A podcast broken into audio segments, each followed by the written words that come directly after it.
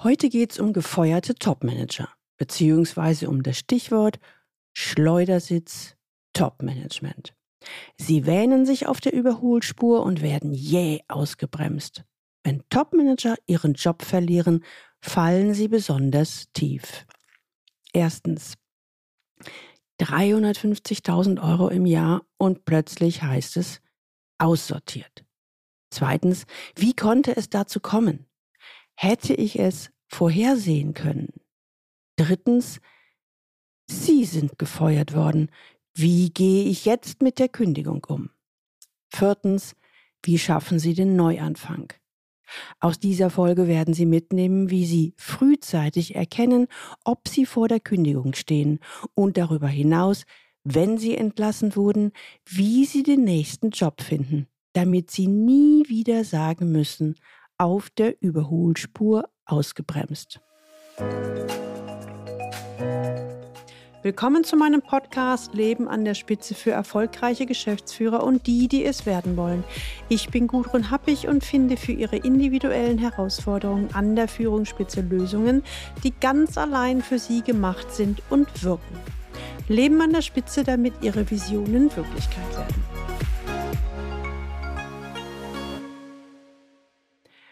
Ich hatte eigentlich angenommen, dass ich in diesem Unternehmen wieder an einem ganz großen Entscheidungstisch mitspielen wollte. Ich fühlte mich hier wohl. Ich mag die Aufgaben, das Unternehmen, das Kundenumfeld, wie auch immer. Ich hatte mich gerade innerlich entschieden, wie ich es anstelle, ganz nach oben befördert zu werden. Ich war also in der Vorbereitung für den Sprung in das C-Level-Management und da passiert es. Mein Chef ruft mich an und formuliert nur ganz kurz, Thorsten, bitte kommen Sie morgen um 17 Uhr in mein Büro, wir müssen sprechen. Der Tonfall? So kannte ich ihn gar nicht. Die Sachlichkeit? Normalerweise hat er immer einen flotten Spruch auf den Lippen und redet eher mehr als weniger. Nur dieser eine Satz war ungewöhnlich. Frau Happig, Sie glauben nicht, was dann kam. Ich kam in das Büro von meinem Chef.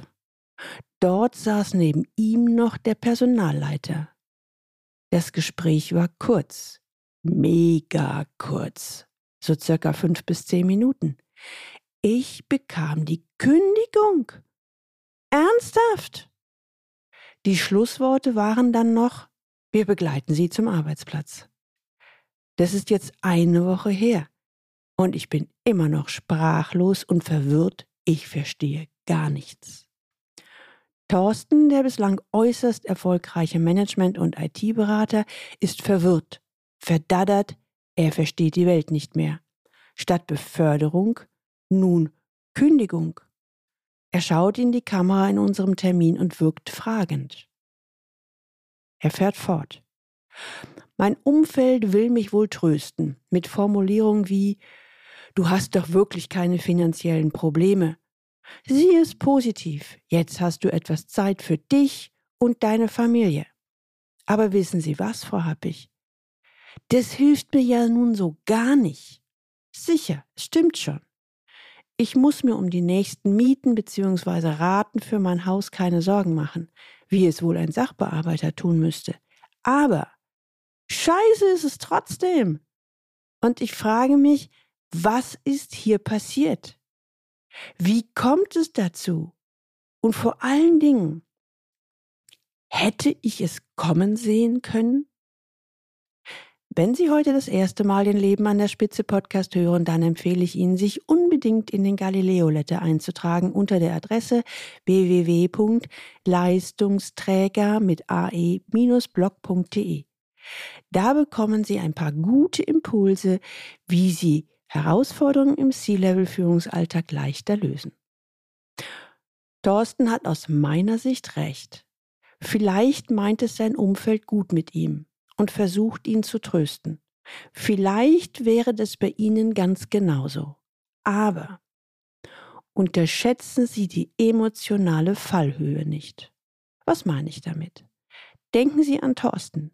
Er hatte sich innerlich auf den Aufstieg vorbereitet und von jetzt auf gleich erhielt er in einem fünf bis zehn Minuten Gespräch die Kündigung. Quasi von plus 100 auf minus 100. Das nenne ich emotionale Fallhöhe. Und ein Rauswurf eines Topmanager ist so etwas. In Windeseile erleben Sie einen emotionalen Tornado, der Ihnen auch schnell die Füße wegziehen kann. Gerade jene, die sich wirklich mit Herzblut für das Unternehmen und ihre Mitarbeiter engagieren, es möglicherweise entscheidend mitgestaltet haben, also Sie, meine lieben Leistungsträger, fallen im Gegensatz zu den Politikern und Windmachern, die meist nur für sich selbst agieren, aus allen Wolken und schonungslos auf den betonierten Boden. Es trifft sie aus ihrer Sicht in der Regel völlig unvorbereitet, wie aus heiterem Himmel. So wird häufiger formuliert, ich habe mich jahrelang für meine Firma eingesetzt. Ich war der Erste, der kam und der Letzte, der ging. Und nun werde ich einfach aussortiert. Die Landung ist ziemlich hart. Was würde jetzt helfen? Ganz klar, Rückendeckung. Doch was erleben die Betroffenen häufig in der Realität? Insbesondere in Konzernen erlebe ich häufig, dass hochverdiente Führungskräfte von oben keinerlei Rückendeckung erhalten. Beim ersten kleinen Fehler oder weil der neue Vorstand ein persönliches Problem mit der Führungskraft hat oder auch aus überhaupt nicht logisch nachvollziehbaren Gründen findet man sich dann im Schleudersitz wieder. Ein schreckliches Gefühl. Also statt Rückendeckung nochmal ganz allein auf weiter Flur. Aber fangen wir mal vorne an. Wichtig ist es doch, dass Sie nicht ins offene Messer laufen. Thorsten fragt ja zu Recht, was ist hier passiert? Hätte ich vorher was besser machen können? Oder passender, wie kommt es dazu? Und vor allen Dingen, hätte ich es kommen sehen können? Um eins mal vorweg zu formulieren. Wenn Sie von Ihrem Typus her ein Leistungsträger sind, dann kann man Ihnen nicht sagen, engagier dich einfach nicht mehr so viel. Tu wie die anderen nur noch das Nötigste und denke nur an dein eigenes Fortkommen. Das kommt bei Ihnen an wie eine chinesische Weisheit. Es dringt nicht zu Ihnen durch.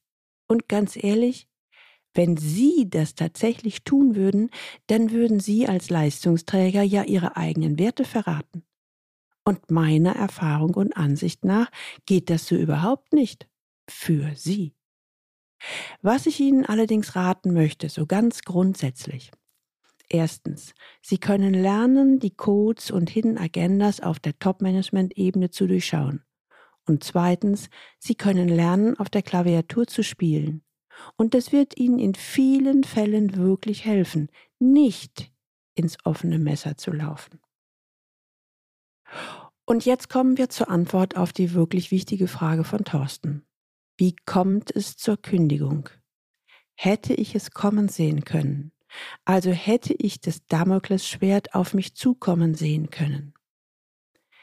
Ich höre von vergleichsweise vielen Klienten, wenn sie nach der Kündigung zu mir ins Coaching kommen und ich sie frage, gab es Anzeichen, ein entschiedenes und eindeutiges Nein.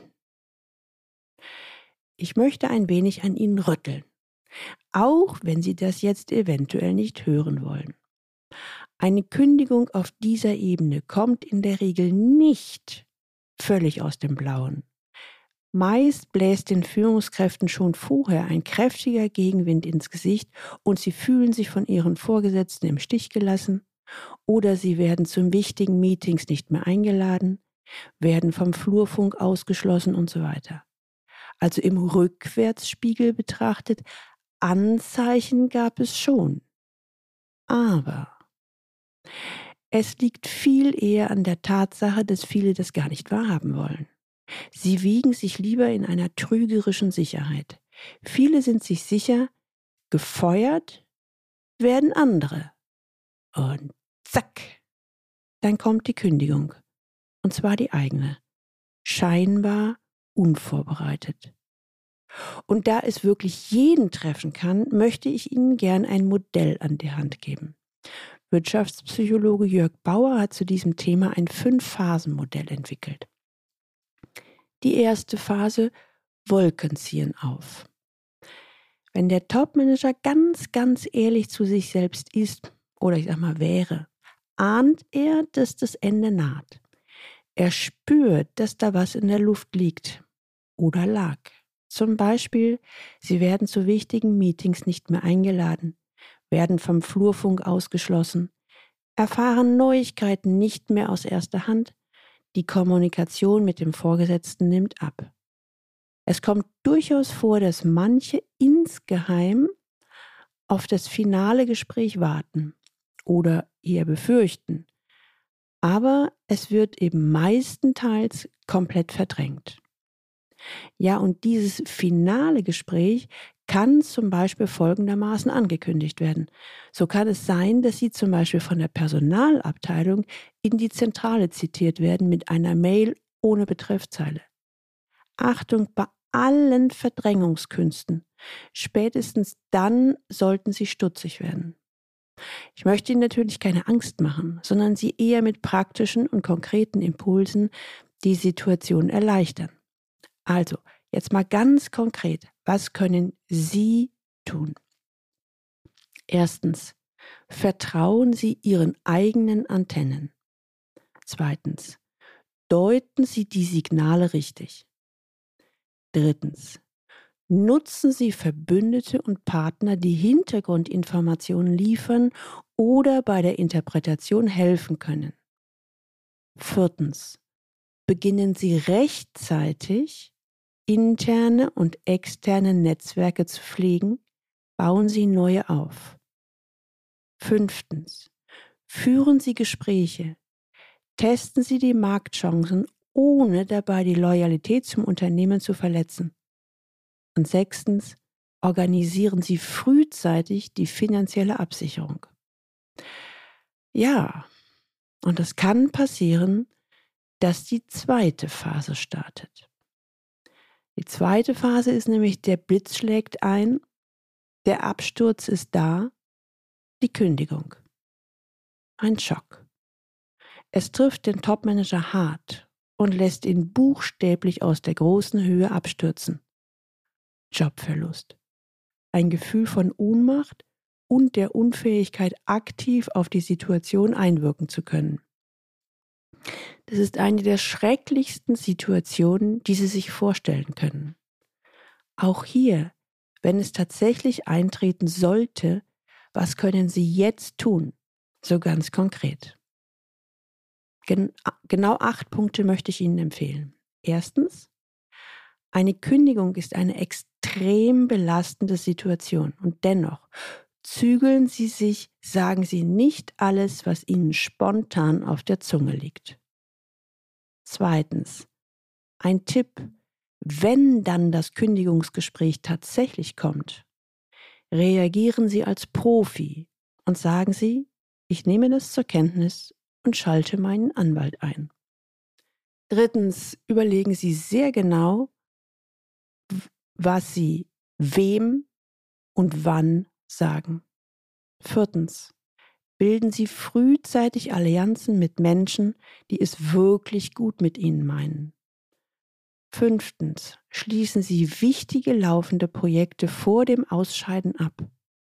Sechstens, nutzen Sie eine gut organisierte Verabschiedung.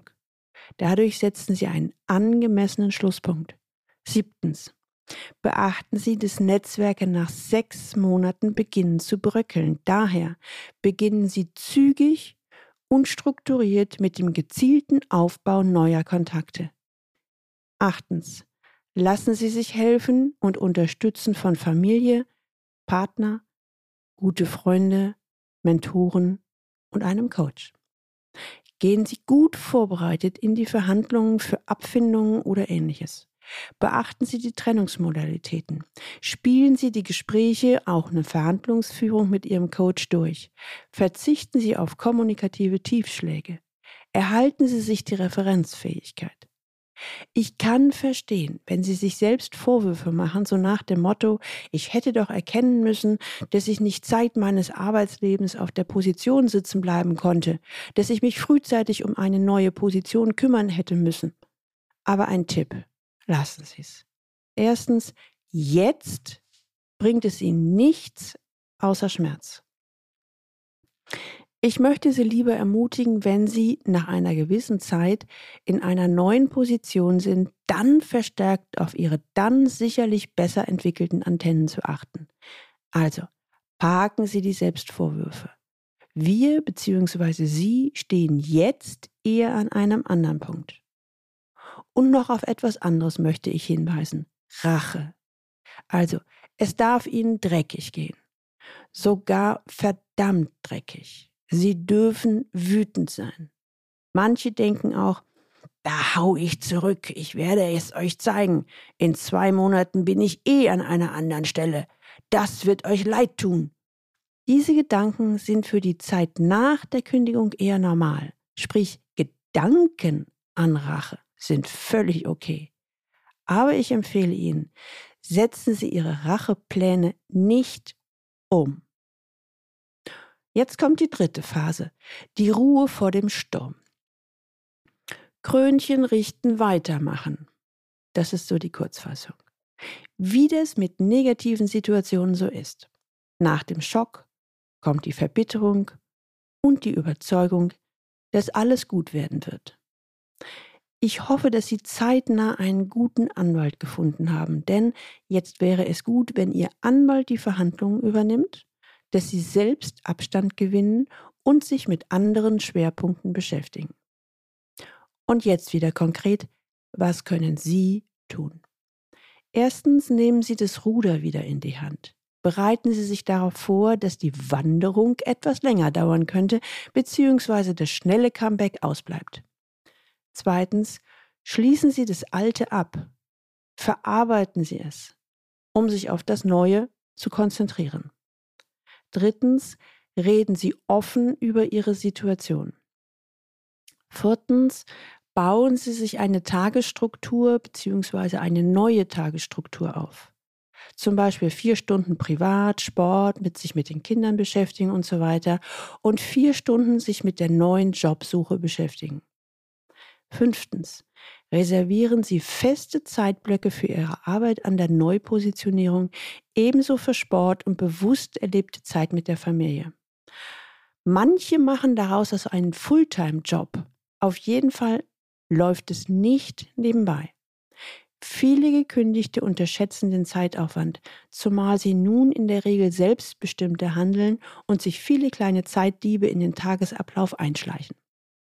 Sechstens, und auch wenn es Sie nervt, aktivieren Sie gezielt Ihr Netzwerk. Bauen Sie auf den verdeckten Stellenmarkt. Knüpfen Sie die richtigen Kontakte zu den wichtigen Partnern. Suchen Sie sich einen Invers Headhunter oder jemanden Karriereberater. Verabschieden Sie sich bitte von den Wiedereinstiegsillusionen. Es kann sein, dass Ihr Umfeld oder auch Freunde formulieren, in deiner Position, mit deinem Know-how werden die Arbeitgeber Schlange stehen vor dem Haus. Die Realität ist meistens anders. Da sind keine Schlangen. Das E-Mail-Postfach bleibt leer. Auch das Telefon schweigt. Warum? Die Jobsuche auf Top-Level läuft in der Regel nicht so, wie Sie sich das vorgestellt haben. Nein, Sie erhalten in der Regel nicht sofort eine neue, vergleichbare Position. Bitte fallen Sie nicht in das tiefe Loch, das emotional der Tränen. Und wenn Sie immer wieder Besuch von den folgenden Gedanken erhalten, was habe ich falsch gemacht oder auch Scheiße, wie hält man das bloß aus? Gebe ich Ihnen den Hinweis, herzlich willkommen im Club. Ja, das ist alles Mist. Solche Gefühle und Gedanken gehören dazu. Lassen Sie sie zu und vor allen Dingen raus. Und dann schauen Sie wieder nach vorn. Es geht weiter in der Phase 4, der lange dunkle Regen. Nehmen wir mal an, Sie haben mit Anlauf in das neue Leben gefunden. haben ihre Tagesstruktur aufgebaut oder auch neu ausgerichtet.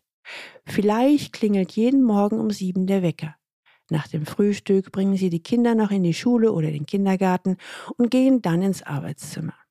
Bewerbung schreiben. Netzwerke pflegen. Ja, das E-Mail-Postfach ist immer noch fast immer leer. Manchmal kommt sogar die Nachricht, vielen Dank für Ihre Bewerbung, leider. Es ist doof. Es ist bescheuert. Ja, es kann sein, dass es Ihnen richtig, richtig schlecht geht, dass Ihnen die Tränen über die Wange laufen. All das ist vollkommen okay. Aber ich kann Ihnen versprechen, es geht weiter. In dieser Phase geht es darum, ganz wesentliche Fragen zu klären. Wer bin ich? Was will ich, beziehungsweise was will ich wirklich? Was kann ich? Was macht mich einzigartig und wie kann ich das einsetzen? Wer hat einen Nutzen von mir beziehungsweise durch mich? Also, wie Sie es von mir hier im Podcast oder auch auf meinem Blog kennen, entwickeln Sie Ihre Chipkarte. Was können Sie jetzt konkret tun? Die Wahrscheinlichkeit ist groß, dass es dauert. Entweder sechs bis neun, vielleicht auch neun bis zwölf Monate sicherlich. Manchmal vielleicht sogar ein Jahr. Auch dann, wenn Sie sich Fulltime auf die Neuorientierung konzentrieren. Bei besonderen Anforderungen dauert es oft noch länger. Daher konzentrieren Sie sich darauf, Ihre ganz individuellen Marktwert sichtbar zu machen. Entwickeln Sie Ihre Chipkarte. Suchen Sie sich externe Ratgeber. Erarbeiten Sie eine Markenbotschaft. Warum sind Sie die richtige Führungskraft für uns? Warum sollten wir Sie einstellen? Was macht Sie aus? Woraus besteht Ihr Markenkern? Wer hat welchen Nutzen durch Sie? Netzwerken Sie jeden Tag, wobei Sie sich an folgende Zielgröße orientieren können. Jeden Tag einen Kontakt aus Ihrem Netzwerk pflegen. Eine Frage empfehle ich besonders. Die kann auch über Bande gespielt werden. Und zwar kennst du jemanden, der jemand kennt. Bleiben Sie hoffnungsvoll. Es wird für mich eine neue Position geben, auch wenn es zwischendurch mühsam wird. Klar, etwas Glück gehört dazu. In der Regel macht es circa 5% aus. Der Rest ist harte Arbeit an sich selbst und am Prozess der Neupositionierung. Ihre oberste Priorität muss es jetzt sein, eine neue Position zu suchen und zu finden. Eine Position, die zu Ihnen passt. Kommen wir zur fünften Phase. Die Wolken brechen wieder auf.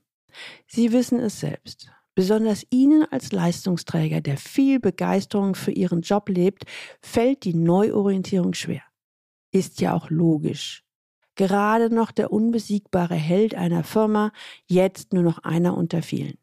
Das ist eine harte Auseinandersetzung mit sich selbst. Sie haben sich hoffentlich Halt geholt durch Freunde und oder Familie oder einen Coach.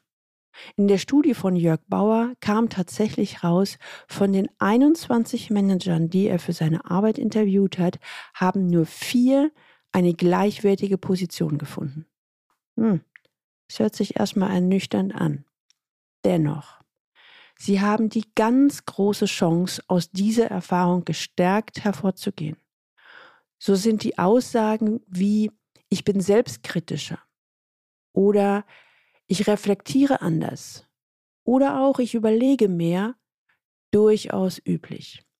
Manche meiner Klienten, insbesondere wenn wir sehr intensiv an der Chipkarte gearbeitet haben und die dann den für sie idealen Platz gefunden haben, formulieren sogar, es war ein Wechsel von der Berufskarriere zur Erfüllungskarriere. Und fast alle sagen, dass sie heute mindestens gleich viel oder sogar mehr Lebensfreude empfinden. Also, sie wähnen sich auf der Überholspur und werden ausgebremst. Sie erleben hautnah das Phänomen Schleudersitz-Top-Management. Das ist schlimm. Ganz schlimm. Und dennoch, es geht weiter Und wie die Erfahrung zeigt, für die meisten wird es letztlich besser. Übrigens, nachdem ich Thorsten die einzelnen Phasen erzählte, wurde er etwas betroffen. Wenn ich es mir richtig überlege, dann habe auch ich die Wolken am Horizont hochziehen sehen. Und zwar schon Monate vorher. Aber ich habe es verdrängt, geleugnet und einfach nicht wahrhaben wollen. Ich war so sehr mit der fixen Idee beschäftigt, dass ich in diesem Unternehmen ins C-Level aufsteigen wollte, dass ich alles, was denen im Wege stehen könnte, einfach ignoriert habe. Im Nachhinein kann ich es also auch verstehen, dass Mann mir fehlende Empathie und mangelndes Interesse vorgeworfen hatte. Wie gesagt, im ersten Moment war ich erbost und verdaddert über die Kündigung und damit den Jobverlust. Aber mit mehr Abstand betrachtet, ja, es stimmt. Der Absturz kam wirklich mit einer langen, langen Ankündigung. Ich habe jetzt echt viel gelernt und weiß sehr genau, was ich im nächsten Job anders machen werde. Und es ist gut, dass ich so früh zu Ihnen gekommen bin. Ich habe mich nicht lange mit Rachefantasien aufgehalten, habe sofort einen Anwalt engagiert, der die formelle Abwicklung übernimmt und eine gute Abfindung heraushandelt. Währenddessen pflege ich wieder mein Netzwerk und die ersten Gesprächstermine und Angebote liegen tatsächlich schon vor. Letztlich bin ich diesmal, glaube ich, mit einem blauen Auge davongekommen. Aber Sie können sich darauf verlassen. Sowas passiert mir kein zweites Mal. Fassen wir nochmal die wichtigsten Punkte für Sie zusammen. Sie sind super, einzigartig und unersetzbar. So glauben Sie zumindest. Dennoch, in vielen Unternehmen, Konzernen, wie Mittelständlern oder auch Start-ups sind alle austauschbar. Ich empfehle Ihnen, sich dieser unangenehmen Wahrheit zu stellen. Denn dies ist einer der Schlüssel bei einer Kündigung nicht in Selbstzweifel und Minderwertigkeitsgefühle zu fallen. Kurz zur Wiederholung die fünf Phasen, die Wirtschaftspsychologe Jörg Bauer entwickelt hat. Phase 1 Wolken ziehen auf. Reflektieren Sie, liegt da eventuell was in der Luft. Phase 2, der Blitz schlägt ein. Die Kündigung, der Jobverlust. Holen Sie sich Unterstützung. Zeitnah. Phase 3, die Ruhe vor dem Sturm. Krönchen richten, weitermachen. Lernen Sie damit umzugehen. Bauen Sie sich eine Tagesstruktur oder neue Tagesstruktur auf. Sie haben jetzt einen neuen Job. Neuorientierung. Phase 4. Der lange dunkle Regen. Stellen Sie sich die Fragen, wer bin ich? Was will ich? Was kann ich? Was macht mich einzigartig? Wie kann ich das einsetzen? Wer hat einen Nutzen von mir oder durch mich? Finden Sie Ihre Antworten darauf. Entwickeln Sie Ihre Chipkarte. Phase 5, die Wolken brechen auf. Sie finden eine neue Herausforderung. Wenn Sie für sich herausfinden möchten, wovon Sie im Innern tatsächlich überzeugt sind, also wenn Sie Ihre Chipkarte entwickeln wollen, dann lesen Sie doch gerne mein Buch Überzeugt führen, was wirklich zählt oder schreiben Sie mir unter info@galileo-institut.de eine Mail. In den Show Notes finden Sie auch die Checkliste für Ihre Chipkarte mit den wesentlichen Punkten, auf die Sie oder Fragen, auf die Sie eine Antwort finden dürfen.